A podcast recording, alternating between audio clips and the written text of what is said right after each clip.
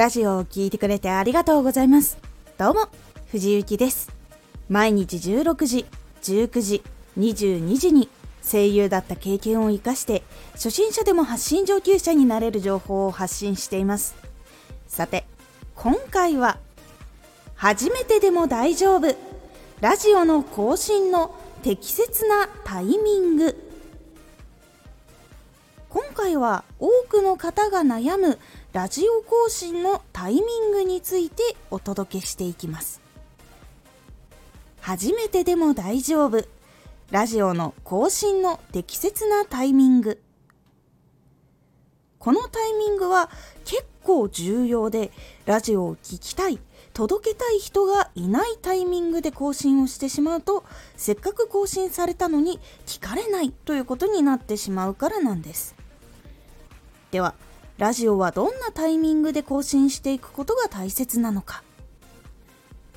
多くの人がいるタイミング。届けたい人がアプリを開くタイミング。この2つが一番大切になります。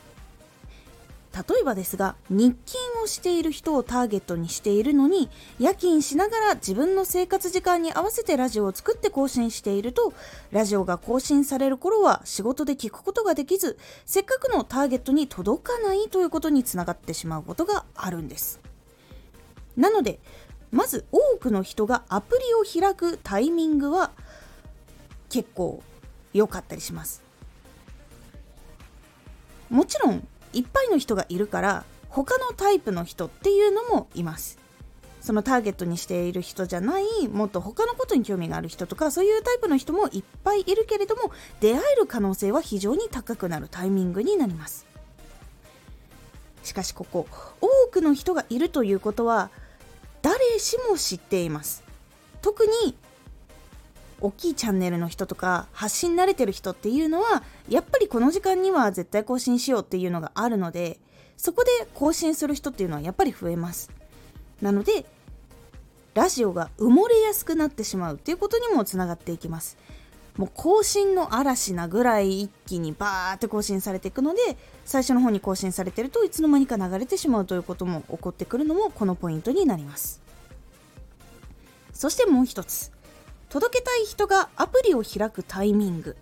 これも次に重要になってきます。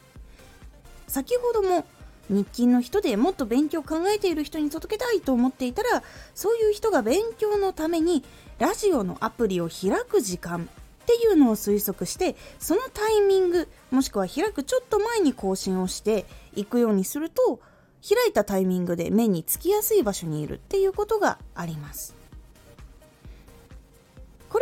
本当に日勤をしている人の生活時間っていうのをリアルに考えるっていうことが大事になります。何時に起きてどういうふうに出社して出社したら何時まで仕事して昼休憩はいつか。午後は何時から仕事が始まって帰る時にどういう行動をとるのか。そして何時頃にどのように家に帰って帰ったら何をするのか。そしていつ寝るのか。そういうことを具体的に考えるとどのタイミングでアプリを開くなっていうことが想像できるかと思います。こちらのアプリを開くタイミングで更新する時のポイントとしてはゴールデンタイムより人が少ない時間っていうのももちろん存在します。なので少ない時間帯に結構アプリをこのタイミングで開くタイプの人が多いなっていう場合は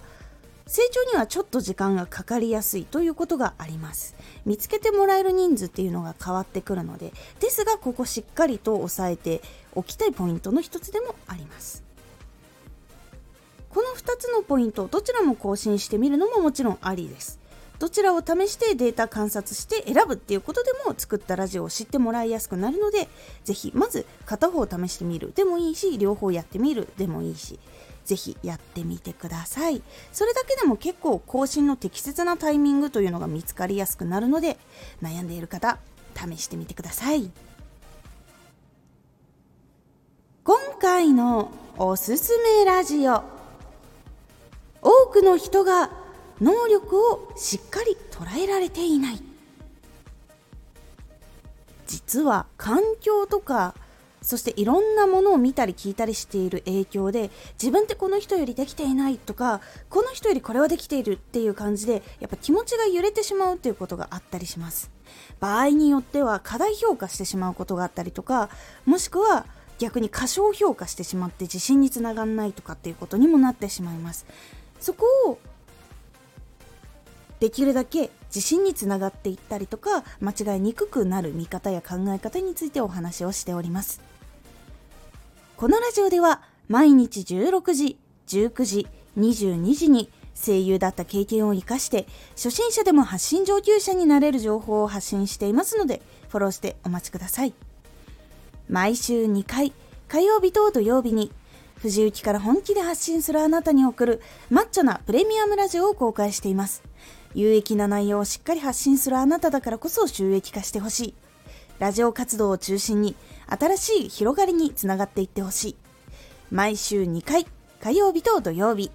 ぜひお聴きください。ツイッターもやってます。ツイッターでは活動している中で気がついたことや役に立ったことをお伝えしています。ぜひこちらもチェックしてみてね。コメントやれた。いつもありがとうございます。ではまた。